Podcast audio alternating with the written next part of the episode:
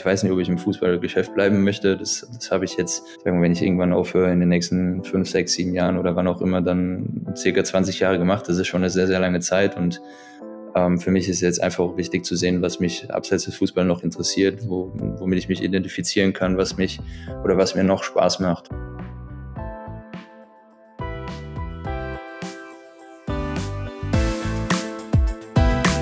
So geht's Startup mit Nadine Jans.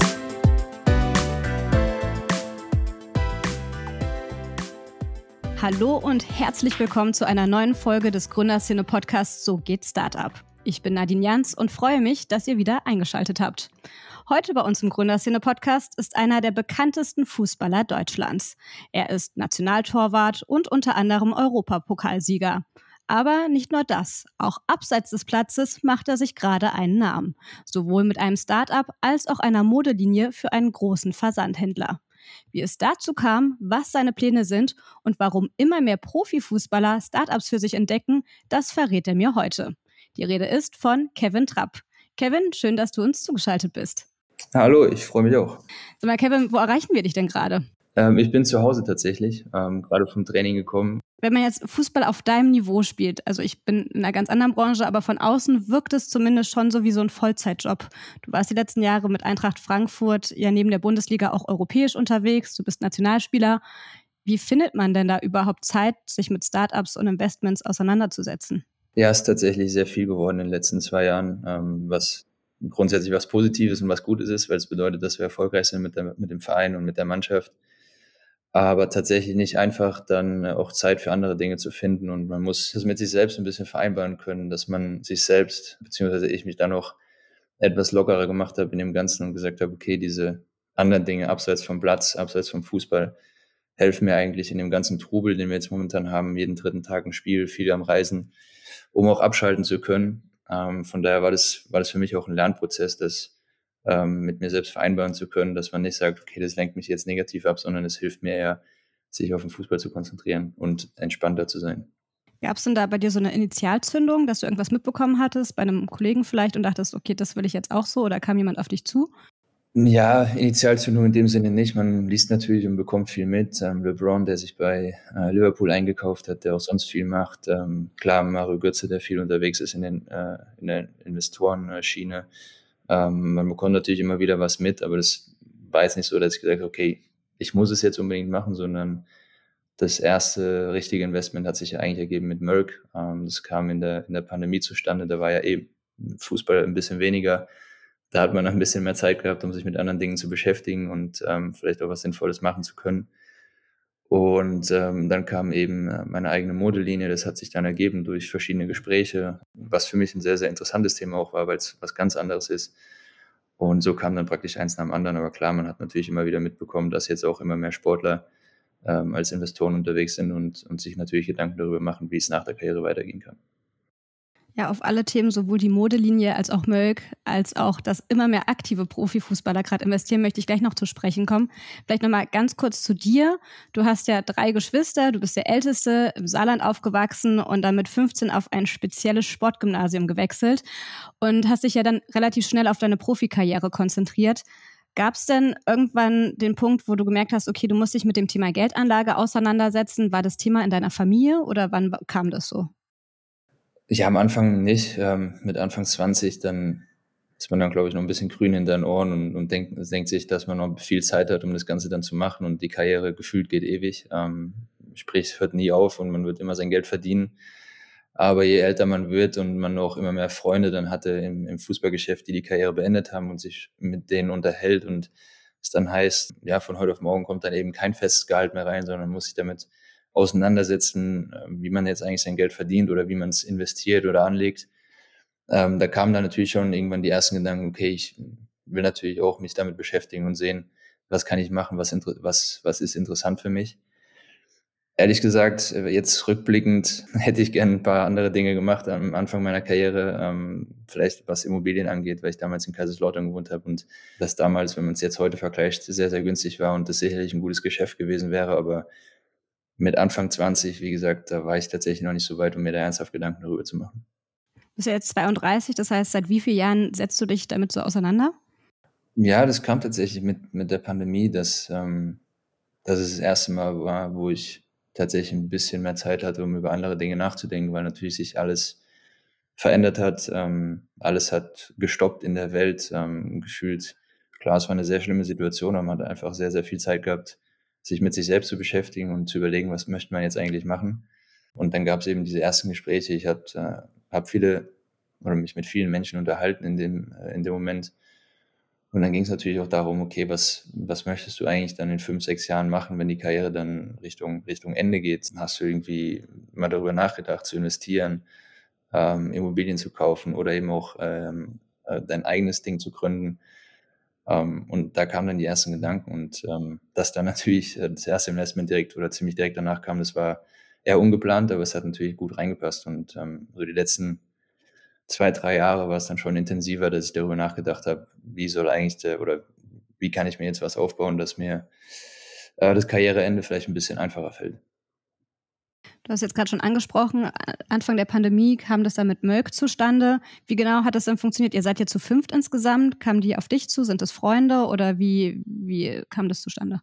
Ja, seitdem ich zurück nach Frankfurt kam, ähm, war ich natürlich wieder in, in, in Cafés unterwegs und ähm, habe dann zwei Freunde kennengelernt, die ähm, mehrere Gastronomien jetzt hier in Frankfurt haben. Und ähm, klar, dann kam eins zum anderen. Dann habe ich einen weiteren Bekannten kennengelernt, der jetzt ein sehr, sehr enger Freund ist, der schon im Weinhandel ähm, unterwegs war. Und ähm, irgendwann hatten wir, ich weiß gar nicht mehr, wie es genau es war, aber irgendwann kam einfach mal dieser Spruch, ja, lass uns äh, eine eigene Hafermilch machen. Und ich fragte dann, wie kommt er drauf? Und dann hieß es, naja, die Nachfrage nach Hafermilch äh, wird immer größer. Ich glaube, dass die Leute ähm, tatsächlich immer, ähm, immer mehr oder immer bewusster geworden sind, was, was das angeht, ähm, was jetzt Tiernahrung angeht, etc.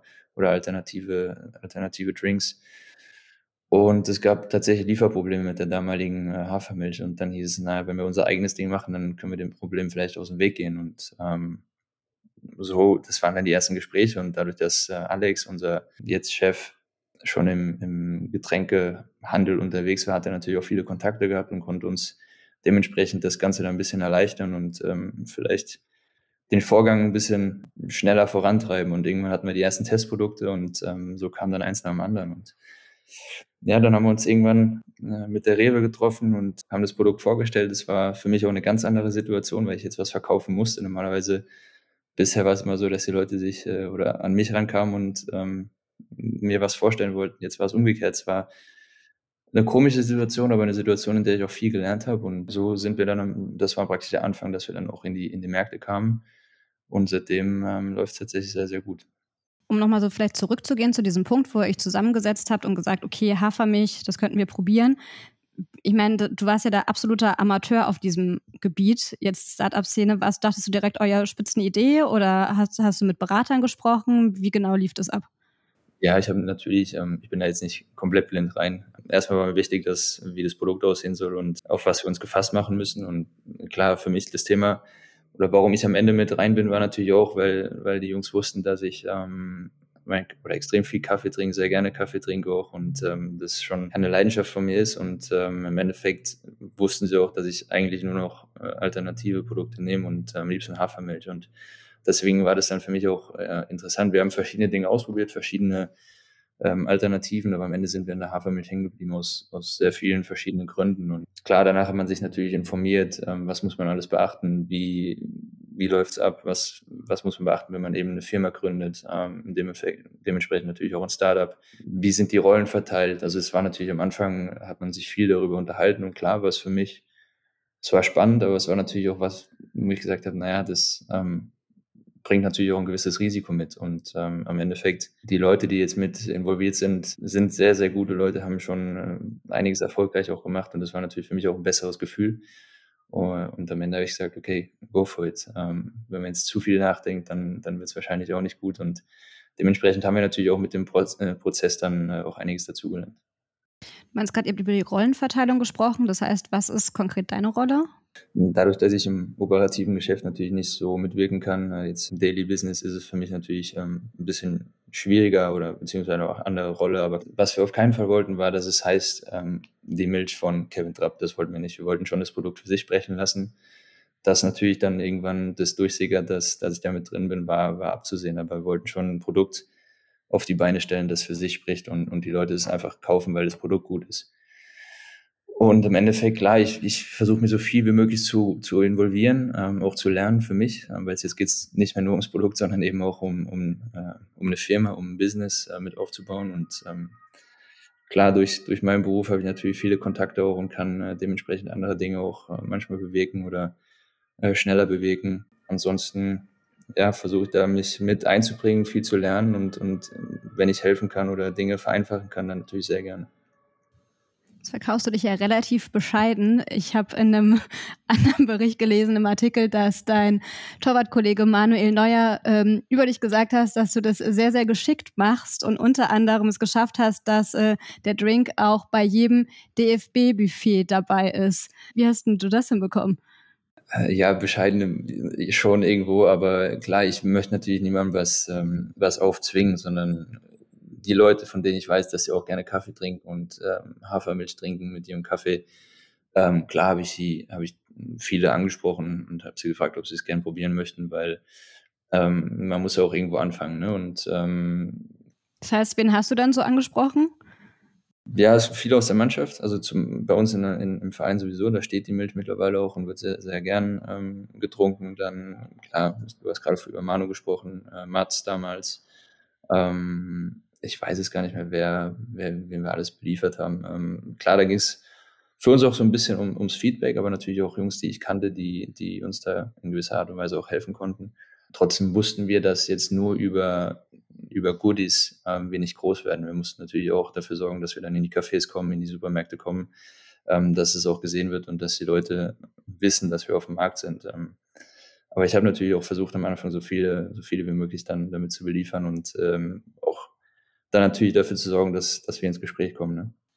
Und wie hat das jetzt genau beim äh, Deutschen Fußballbund geklappt, dass ihr da jetzt am Buffet positioniert seid? Wir haben ja eh alle möglichen Milchsorten oder alternativen Sorten da rumstehen, Mandel, Soja, äh, Hafer, alles Mögliche. Und dann habe ich irgendwann mal so nebenbei erwähnen lassen, dass ich jetzt, ähm, dass wir auch einen Haferdrink draußen haben und äh, habe dann unseren Chefkoch gefragt, ob er sie gerne mal probieren möchte. Und die sind da immer sehr offen für. Und ähm, so kam dann, dann hat er sie irgendwann mal bestellt und äh, ich habe dann mal was mitgenommen, dass man auch so nebenbei mal ein bisschen probieren kann. Bei der, bei der Euro hatten wir ähm, die Milch dabei in unserem Basecamp, was mich natürlich sehr gefreut hat, weil weil es nicht war, weil es jetzt von mir kam, sondern weil, weil es auch gern getrunken wurde. Und das ist natürlich dann das schönste Feedback, was man bekommen kann.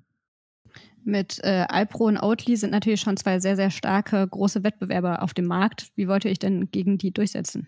Ja, wir wussten natürlich, dass, ähm, dass wir nicht alleine sind. Ähm, aber wir haben uns im Vorfeld äh, klar auch ein paar Gedanken gemacht und uns informiert, wie überhaupt der Markt ähm, aussieht, was, was Hafermilch angeht, weil wir jetzt nicht die zehnte, elfte, zwölfte ähm, Milch auf dem Markt sein wollten, die dann irgendwo hinten abfällt, sondern wir haben uns natürlich darüber informiert, wie es aussieht und wie du gerade gesagt hast, Oatly ist natürlich absoluter Marktführer. Ähm, Alpro kommt nicht weit dahinter.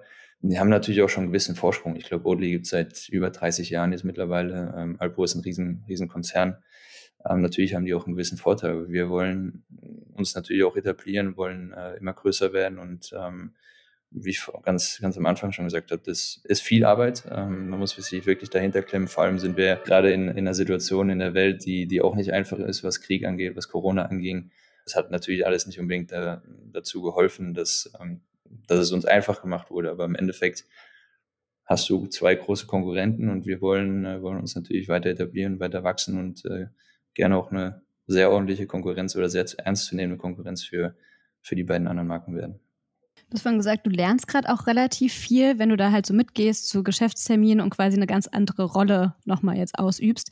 Ist es vielleicht jetzt auch so ein bisschen so eine Art Testballon, wo du mal so vorfühlst, wie das vielleicht perspektivisch wird, wenn du dann halt vielleicht mehr Investments machst?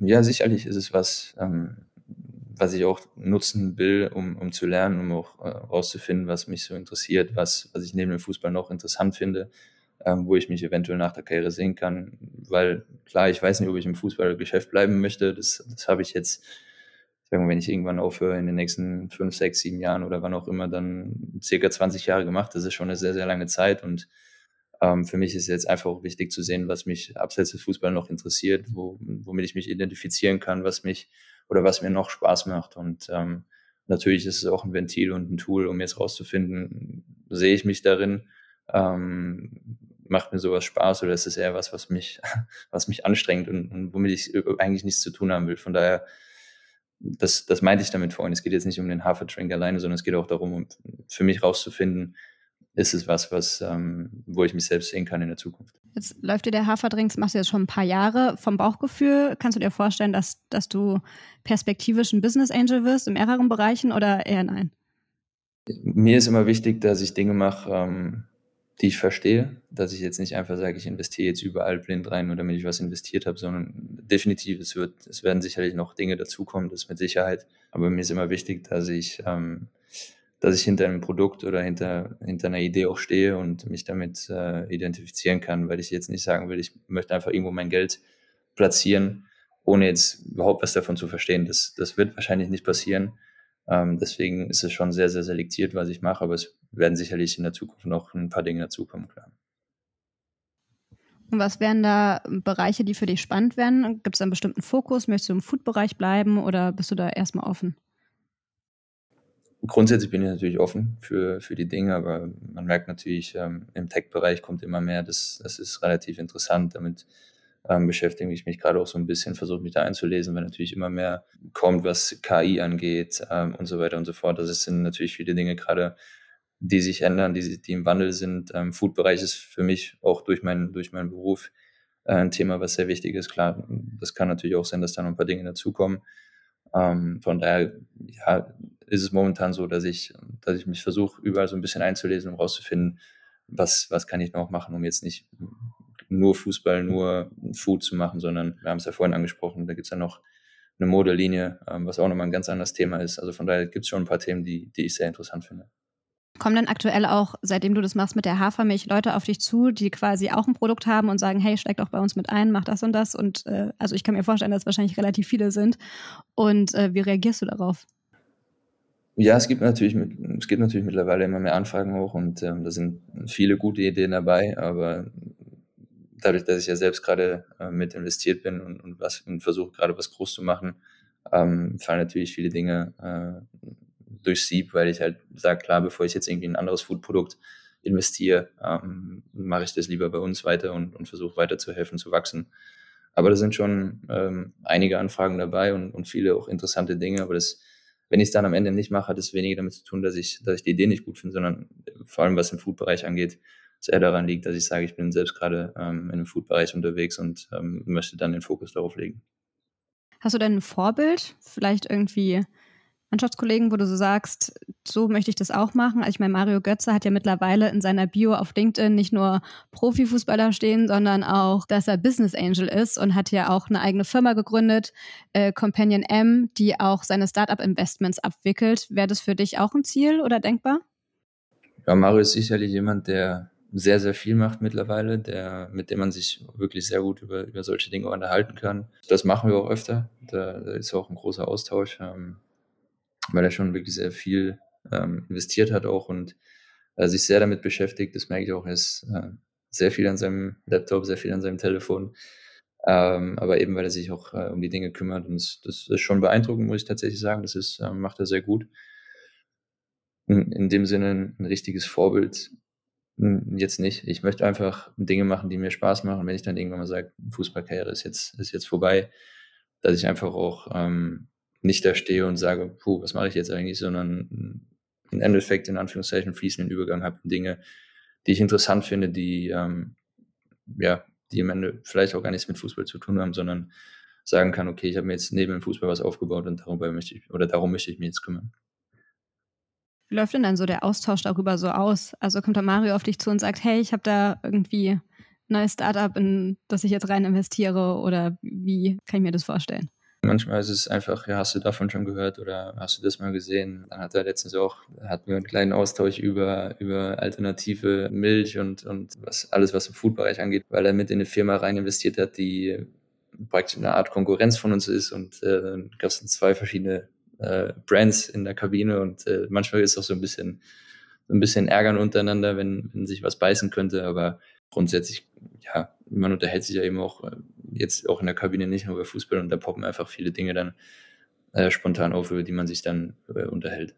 Mario ist ja dabei, Manuel Neuer, von denen hatten wir vorhin drüber gesprochen, Julian Draxler ja auch. Also es sind ja immer mehr aktive Profifußballer, die gerade ja Startups für sich entdecken. Warum glaubst du, ist es so? Weil vor ein paar Jahren waren das ja eher noch die, die schon ihre aktive Fußballerkarriere dann an den Nagel gehängt hatten. Zum einen glaube ich, dass es natürlich auch darum geht, das, was ich jetzt schon öfter gesagt habe, zu wissen, was, was möchte man nach der Karriere machen und nicht einfach da stehen und sagen, okay, jetzt von heute auf morgen ist eben das geregelte Leben, was man die ganze Zeit geführt hat, weg. Ähm, man bekommt nicht mehr vorgesagt, wann man jetzt zu trainieren hat, wann man zu essen hat, ähm, wie die Woche aussieht, sondern man muss sich ja danach dann um alles, das hört sich so schlimm an, aber danach muss man sich halt das alles selbst äh, organisieren. Und ich glaube, in erster Linie geht es auch darum, klar, erstens was mit seinem Geld anzustellen, ähm, dass man damit vernünftig umgeht. Zweitens zu schauen, was, was kann man sich nach der Karriere noch vorstellen. Und drittens bietet der Sport oder der Bereich, in dem wir auch gerade sind, natürlich auch viele Möglichkeiten ähm, durch Kontakte, die man knüpft, durch ähm, Dinge, die man mitbekommt, durch natürlich auch gemeinsame Interessen bietet es natürlich auch viele Möglichkeiten oder kommen viele Möglichkeiten auf, ähm, eben Investments zu starten und ähm, oder auch Dinge selbst zu gründen. Und äh, ich glaube, dass die für mich die drei Dinge im Endeffekt auch eine große Rolle spielen, warum man immer mehr aktive Sportler dann auch sieht, ähm, die sich, die sich damit beschäftigen. Ich habe mit einem Kollegen darüber gesprochen und wollte quasi seine Einschätzung. Und er meinte, er kann sich auch vorstellen, dass es immer mehr aktive Fußballer machen, weil das Leistungsniveau mittlerweile so hoch geworden ist, dass die Spieler auch immer jünger sind, wenn sie dann quasi ihr Karriereende verkünden. Also ist jetzt natürlich als Torhüter eine Ausnahme, aber würdest du das so, die Hypothese unterstreichen? Ja, das geht also ein bisschen in die Richtung äh, zu dem, was ich gesagt habe, dass man natürlich auch wissen will, was macht man nach der Karriere und dann nicht einfach von heute auf morgen da stehen äh, und nichts mehr haben ja, es wird immer jünger, das stimmt. Als ich angefangen habe, Fußball zu spielen, war man mit, mit Anfang 30 in, in einem jungen Fußballalter. Mittlerweile ist es dann schon eine ältere Generation, weil man natürlich immer, immer mehr Fußballer sieht, die mit 17, 18 schon auf dem Platz stehen und äh, auf allerhöchstem Niveau spielen. Ich kann mir schon vorstellen, dass das dann dazu beiträgt, dass Karriereende vielleicht auch früher kommen kann, als, als es dann vor ein paar Jahren noch so war. Ne? Und deswegen geht es schon so in die, in die ähnliche Richtung, würde ich sagen, dass man sich einfach auch mehr Gedanken darüber macht, was macht man nach der Karriere und um dann nicht mit Anfang 30 da zu stehen und zu sagen, jetzt habe ich noch sagen wir, 50 Jahre zu leben, was mache ich jetzt eigentlich? Weil ich glaube, wenn man einmal raus ist ähm, oder sich darüber keine Gedanken macht, dann wird es schon sehr schwer, wieder eine Bindung zu bekommen. Gibt es denn Teamkollegen, mit denen du dich da besonders stark drüber austauschst, vor allem über diese Startup-Sachen? Also habt ihr vielleicht eine WhatsApp-Gruppe, du und Manuel und Mats und keine Ahnung, und redet dann über eure Investments oder vielleicht kannst du uns da ja mal mitnehmen?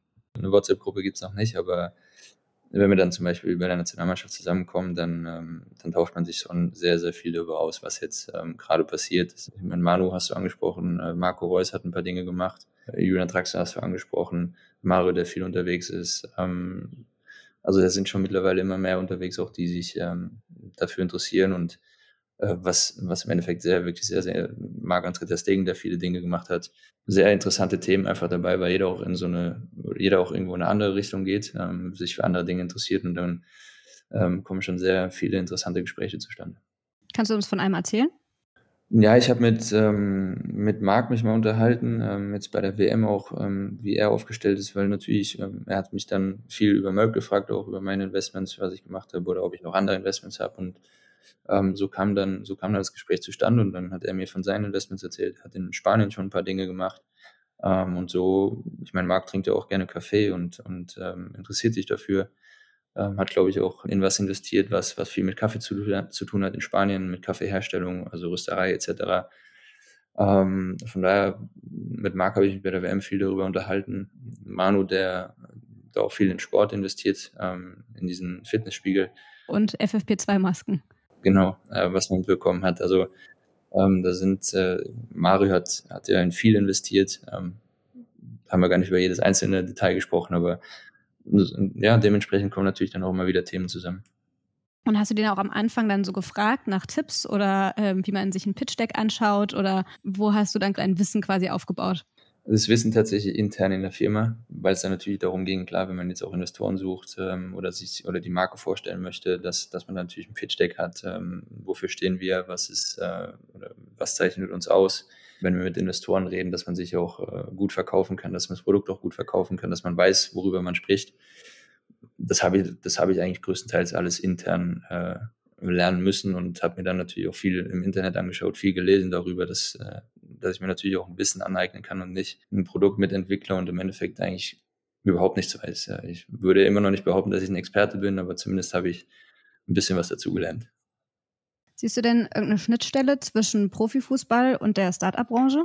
Commitment auf jeden Fall. Du hast natürlich sowohl im, wenn ich jetzt von meinem Profifußballerleben äh, spreche, gibt es immer wieder viele Momente, viele Situationen, die nicht so einfach sind, durch die man gehen muss, um vielleicht am Ende dann einen Rebound zu haben und ähm, größer, besser auch zurückzukommen. Und ähm, klar, in der Startup-Szene, vor allem am Anfang, äh, muss man einiges dazulernen, man muss sich äh, Dinge aneignen, man, man wird vor viele Probleme auch gestellt, die man ähm, überwinden muss, die nicht einfach sind, wo man oft auch das Gefühl hat, puh, schaffen wir das oder, oder kommen wir da überhaupt durch, auch was natürlich finanzielle Dinge angeht. Ähm, man braucht natürlich am Anfang auch die finanziellen Möglichkeiten, um Dinge produzieren zu können, weil klar, normalerweise die ersten zwei, drei Jahre legt man mehr drauf, als dass man schon was verdient. Das ist äh, in der Regel so. Es gibt sicherlich auch Ausnahmen, aber ich glaube, dass man im Großen und Ganzen schon ein paar Parallelen oder Schnittstellen sehen kann, wie so ein Fußballerleben abläuft oder wie auch eben so ein, so ein Startup-Leben ablaufen kann. Du hast jetzt schon ein paar Mal gesagt, dass deine Karriere noch so fünf, sechs, sieben Jahre ungefähr laufen soll. Wie konkret sind denn da schon die Pläne, wann du deine aktive Fußballerkarriere beenden möchtest? Und was sind denn so die Überlegungen, wie es danach dann weitergeht? Ja, mein Vertrag läuft noch bis 26, dann, dann bin ich 36. Das ist schon ein gutes Alter, finde ich. Mir ist immer wichtig, dass ich meine Karriere beenden kann, äh, wenn ich es entscheide, also nicht durch eine Verletzung oder weil, weil jemand der Meinung ist, dass ich die Leistung nicht mehr bringen kann. Also von daher die jetzt noch drei, vier Jahre gebe ich mir auf jeden Fall. Und dann muss man sehen, wie, äh, wie ich mich auch fühle körperlich. Du hast ganz am Anfang angesprochen, es ist schon relativ viel, viel Reisen. Ähm, es wird nicht weniger, das Leistungsniveau wird immer höher. Von daher schauen wir mal, was, was dann in den nächsten Jahren passiert. Und ähm, klar, ich merke, dass dieses, was das Business angeht, dass es mich schon sehr interessiert. Ähm, einfach neue Leute kennenlernen, neue Kontakte, sich austauschen über Dinge, die, ähm, die man vorher noch gar nicht so auf dem, auf dem Schirm hatte, ähm, dass man ja einfach auch, auch ein bisschen weiter über den Tellerrand hinausschauen kann und andere Dinge kennenlernen kann. Ähm, momentan, klar, habe ich ähm, unser Startup, ich habe ähm, die Modelinie, was auch viel oder sehr zeitintensiv ist, aber alles, ähm, alles sehr positiv und das sind Dinge, die mich interessieren. Man muss dann schauen, wie intensiv das werden kann nach der Karriere. Ähm, wenn man jetzt zum Beispiel sagt, man ähm, gründet aus, man macht seine eigene äh, Modellinie, man beschäftigt sich noch mehr damit, man stellt Leute ein, es wird eine richtige Firma, dann wird es natürlich auch noch intensiver. Man muss sehen, wo es mit, mit Merck hingeht in den nächsten äh, Jahren. Also da sind mittlerweile zumindest die zwei Themen sind schon sehr zeitintensiv und Dinge, die mir sehr viel Spaß machen. Ob jetzt was ganz anderes noch in Zukunft dazukommen wird oder ich am Ende sage, nee, ich möchte im Fußballgeschäft bleiben, das, das kann ich jetzt tatsächlich noch gar nicht so wirklich beantworten. Du hast jetzt schon ein paar Mal jetzt über die Modelinie gesprochen. Und zwar machst du ja für About You, hast du eine eigene Kollektion. Wie kam das denn zustande? Ja, durch einen, durch einen Freund, der natürlich auch ähm, viel mit About You zu tun hatte. Und ähm, ich hatte schon mal, ich stand schon mal in Kontakt mit About You, das ist ein paar Jahre her, da ging es um was ganz anderes. Und der hat mich dann irgendwann gefragt, ob ich mir vorstellen könnte, meine eigene Modelinie äh, in Zusammenarbeit mit About You zu machen. Und am Anfang war ich schon ein bisschen skeptisch, weil du gehst mit deinem Namen da rein, wenn es schief geht, dann hast du dich vielleicht auch irgendwo verbrannt. Und ähm, das wie ich auch genauso wie bei bei einem Startup gehst du da mit viel Risiko rein am Ende. Und ähm, da musste ich schon ein paar Mal überlegen. Und dann gab es oft lange und viele Gespräche auch zusammen mit About You, wie sie sich das vorstellen, wie sie es sehen, warum sie das auch gerne mit mir machen möchten. Und ähm, am Ende habe ich gesagt, das ist ein Thema, was mich interessiert. Ähm, ich habe drei, vier Jahre in Paris gelebt, meine, meine Verlobte kommt aus der Modebranche. Von daher war es natürlich was, womit ich natürlich auch täglich konfrontiert bin oder war. Und es war ein Thema, was mich interessiert, nur ich hatte echt ein bisschen Bangel davor, jetzt das eigene Ding auf die, auf die Reihe zu bringen oder auf die Reihe zu stellen. Ähm, weil das, da brauchst du natürlich auch ein gutes Feedback. Die Leute müssen es kaufen, die Leute müssen es mögen. Von daher war ich am Anfang gar nicht so sicher, ob ich es machen möchte, aber ich bin sehr, sehr froh, dass ich dieses Risiko eingegangen bin, weil es äh, mir unheimlich Spaß macht. Ich versuche mich auch immer mehr selbst oder noch mehr zu involvieren, äh, viele eigene Ideen zu geben, weil natürlich ich merke auch, wie sich das entwickelt hat vom ersten Talk oder vom ersten ähm, Kickoff der Kollektion bis, bis jetzt heute gab es ja schon ein paar Kollektionen und ich merke, dass es mir immer mehr Spaß macht, dass ich mich immer mehr reinfuchs, immer mehr verstehe auch und ähm, ich bin sehr froh, dass das, ähm, dass das funktioniert hat. Wie weit bist du denn involviert in so eine Modekollektion? Du hast gerade eben gesagt, immer mehr. Das heißt, suchst du dann die Stoffe mit aus, gibst du dann die Designs mit vor oder wie läuft das ab?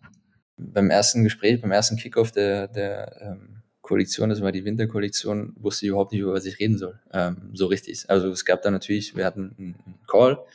Ähm, dann beim Kickoff geht es darum, dass man die Kollektion oder die Richtung, in die es gehen soll, dann vorstellt. Ähm, Farben, Stoffe, äh, Styles und ähm, klar, ich wusste natürlich im Vorfeld, über was wir reden werden und, und wie weit ich gehen kann, nur ich hatte noch nicht so richtig das Gefühl jetzt, ähm, wie weit kann ich selbst gehen, wie weit kann ich mich selbst mit einbringen. Und das, das habe ich dann, oder das, als wir uns dann immer mehr oder immer besser kennengelernt haben, auch äh, im Team, hat jeder dann noch verstanden, okay, was, was mag Kevin oder, oder wie weit können wir im Team äh, zusammenarbeiten, ähm, wo möchte sich jeder noch mehr integrieren, wie auch immer. Ähm, und mittlerweile, ja, ist es so, dass ich mich natürlich auch besser auskenne. Also ich kann auch äh, besser über Dinge mitreden und ähm, ich gebe viele Ideen, viele Inputs, was Dinge, die ich selbst auf der Straße sehe oder auch im Internet, Styles, die mir gefallen. Jetzt ist es auch mittlerweile so, dass man sagt, okay, man probiert auch mal Dinge aus, die jetzt nicht unbedingt sehr kommerziell, kommerziell sind, sondern man versucht auch mal was, was man, was man sieht, was dann im Trend ist, wo ich, von dem ich vielleicht früher gesagt hätte, hm, das Risiko möchte ich nicht eingehen, wo man jetzt aber sagt, naja, lass es uns probieren. Und wichtig ist aber auch immer, dass, dass ich dahinter stehe, also dass es Dinge sind, die ich selbst anziehen würde, weil ich gesagt habe, ich möchte nichts machen, nur um jetzt eine Kollektion zu machen oder um zu verkaufen, sondern ich möchte äh, hinter der Kollektion stehen, es soll authentisch sein und nur dann kann es auch funktionieren, meiner Meinung nach. Und das haben wir sehr gut hinbekommen. Ähm, das, wie gesagt, es macht unheimlich viel Spaß. Ähm, von daher schauen wir mal, wie weit die Reise noch geht am Ende. Du hast gerade eben von deiner Verlobten kurz gesprochen, die ja im Modebereich ein international äh, sehr erfolgreiches Model. Inwieweit ist sie damit involviert oder fragst du sie dann auch und ihr überlegt quasi gemeinsam am Essenstisch, wie die neue Kollektion aussehen könnte? Nicht immer, ähm, aber es kam schon natürlich öfter mal vor, dass ich, äh, vor allem wenn ich bei einem Teil ähm, nicht so sicher war, dass ich ähm, ihre Meinung gefragt habe, weil sie sich natürlich auch sehr gut auskennt. Und von daher gab es schon mal die eine oder andere Situation, in der wir uns dann ausgetauscht haben. Aber grundsätzlich hat sie da schon ein großes und hohes Vertrauen in mich, damit, dass sie weiß, äh, ich werde jetzt nicht irgendwie crazy things machen, sondern dass, dass es schon auch mein Style ist und äh, dass ich mir da selbst treu bleibe. Aber hier und da gibt es schon mal einen Austausch. Okay, aber sie kommt jetzt nicht mit und du nimmst sie als Support quasi. Ähm, bei den Fittings eigentlich nicht. Ähm, ich kriege ja danach, oder danach hat man immer noch mal einen Report äh, von dem Ganzen und wenn, wenn ich den dann zugeschickt bekomme, dann, äh, wie gesagt, kann schon mal sein, dass wir gemeinsam drüber schauen. Ähm, aber grundsätzlich zu den Fittings eigentlich eher nicht. Ähm, da vertraut sich schon, vertraut sich schon sehr und ähm, wenn es irgendwie zu einem Shooting passt, weil sie ja da auch sehr viel Erfahrung hat. Ähm, letztens, bei dem letzten Shooting war sie dabei für die Spring Summer Collection was ich sehr schön finde, ähm, weil es ja eigentlich mehr ihre Branche ist als jetzt meine. Es kommt darauf an, wie sie am Arbeiten ist, ob es überhaupt zeitlich passt und äh, da arrangieren wir uns eigentlich schon recht gut. Und dann hat sie dir aus dem Off Anweisungen gegeben, oder wie? Ein paar Mal, ja. Ich bin da eigentlich eher ein, ein zurückhaltender Typ und manchmal bringt sie mich dann dazu, dass ich schon ein bisschen mehr aus mir rauskomme und dass dann nochmal noch mal bessere Bilder dabei rauskommen können, als, äh, als es normal ist. Deswegen. Ja, unser Gespräch neigt sich schon dem Ende. Ich habe noch eine abschließende Frage und zwar, wenn die Folge erscheint, äh, bist du ja mitten in der Sommerpause. Was steht denn da an? Sind dann ruhigere Monate? Guckst du nach weiteren Investments? Wie sieht dein Sommer so aus? Ja, ganz aufzuhören oder ganz ähm, ohne Arbeit wird es eigentlich nie bei mir. Also das Telefon ist fast immer dabei, was ähm, auch nicht immer gut ist und nicht immer schön ist. Ich habe mir definitiv vorgenommen, diese drei, vier Wochen, die ich im Sommer haben werde, ähm, bestmöglich zu nutzen, weil die letzten zwei Jahre sehr intensiv waren, ähm, sowohl auf dem Platz als auch abseits auf dem Platz. Ähm, waren sehr schön, aber sehr intensiv. Wir haben ja jetzt bald ähm, noch im Finale zu spielen, ähm, ein großes Spiel vor uns, was sicherlich nochmal intensiv wird, eine lange Saison hinter uns und die nächsten oder die, die vier Wochen Urlaub, drei, vier Wochen Urlaub, die ich haben werde, möchte ich ähm, entspannen, hier und da mal aufs Telefon schauen, aber weites, weitestgehend weglegen, damit ich ähm, da nicht unbedingt abgelenkt werde, sondern wirklich mich auf den Urlaub konzentriere und ähm, da mal komplett abschalte, dass ich dann auch die nächsten Jahre wieder äh, oder zumindest dann ins nächste Jahr voller Energie zurückkommen. Aber diese drei, vier Wochen muss ich und werde ich äh, sehr, sehr gut nutzen. Was genau passiert, habe ich noch gar nicht geplant. Da bin ich eigentlich eher spontan. Ja, vielen lieben Dank für deine Zeit. Hat mich sehr gefreut und viel Erfolg mit deinen Projekten. Ich werde da nochmal nachfassen. Nein. Ja. und ja, euch, liebe Hörerinnen und Hörer, auch vielen lieben Dank fürs Dranbleiben bis hierhin. Wenn euch die Folge gefallen hat, freue ich mich natürlich, wenn ihr uns auf Spotify, Soundcloud und überall, wo es sonst so Podcasts gibt, abonniert. Und wenn ihr eine Idee habt, mit wem wir einmal sprechen sollten, dann meldet euch doch gerne unter redaktion.gründerszene.de. Ich bin Nadine Jans und freue mich, wenn ihr nächste Woche wieder einschaltet.